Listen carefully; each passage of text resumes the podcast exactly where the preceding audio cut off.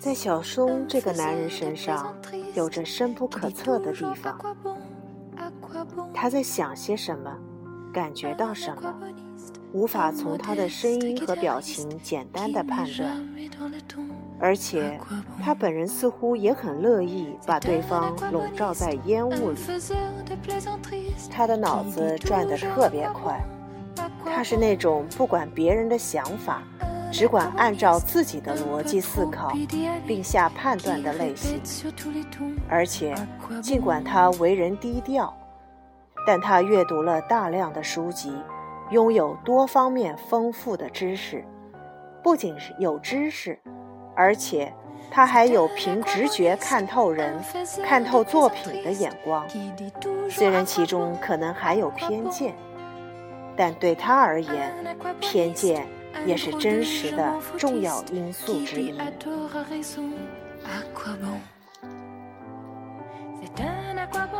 原本他就不是爱夸夸其谈的男人，不喜欢赘加说明。但如果有必要，他能够伶牙俐齿地述说自己的逻辑。假如他想的话，也可以变得非常辛辣。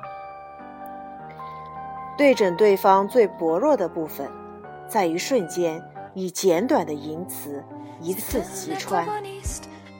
对人也好，对作品也好，他有很强的个人好恶，不能宽容的人和作品，要远远超过能够宽容的对方。当然，对方对他不抱好感的人。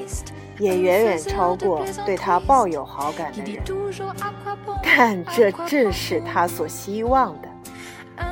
在天雾看来，他宁愿喜欢孤立，他很享受被他人敬而远之，或者简直就是被讨厌。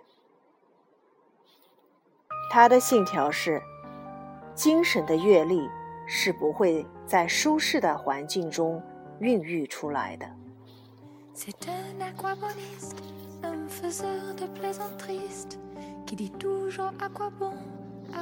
他的身材修长消瘦，嘴巴大得出奇，鼻子小得可怜，手脚很长，手指间留有尼古丁的烟碱，有点像是在十九世纪的俄罗斯文学中。涌现出来的落魄的革命家、知识分子。他虽然不大爱笑，但一旦笑起来，则满脸堆笑。但是即使是这样，也没有显得是特别的开心。他一边准备着不怀好意的预言，一边暗自得意，就像是一个经历过多年历练的魔术师。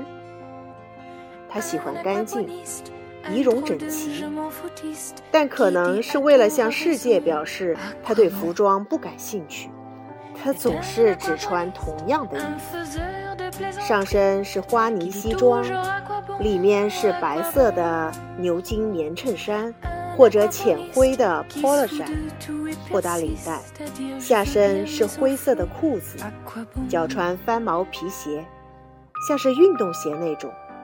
颜色、面料和花型大小各有细微差别的三厘纽扣花呢西装，大约有半打。仔细的用刷子刷好，挂在家里的衣柜里。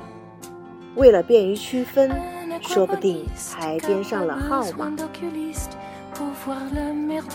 如同细铁丝的硬发。在前额处略微开始有些泛白，耳鬓缠绕的头发恰好把耳朵遮掩。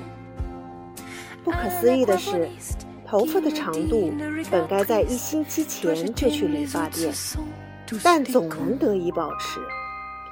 这事怎么可能做到？天雾也搞不清楚。有时仿佛冬日夜空上的星星闪烁。眼光变得锐利，遇到什么事儿，一旦沉默下来，犹如月亮背面的岩石，一直默不作声。而且，几乎面无表情，似乎连体温都已失去。他是如此不好接近，也不跟人好好交往，还采取一些轻辱文坛的言行，却因此能经常拿到稿件，令人大惑不解。而他本人似乎不费吹灰之力，根据需要，总能征集到一些名作家的稿件，有好几次。正是靠着他，杂志才总算弄得像个样子。所以，不管他是否招人喜欢，也能被人另眼相看。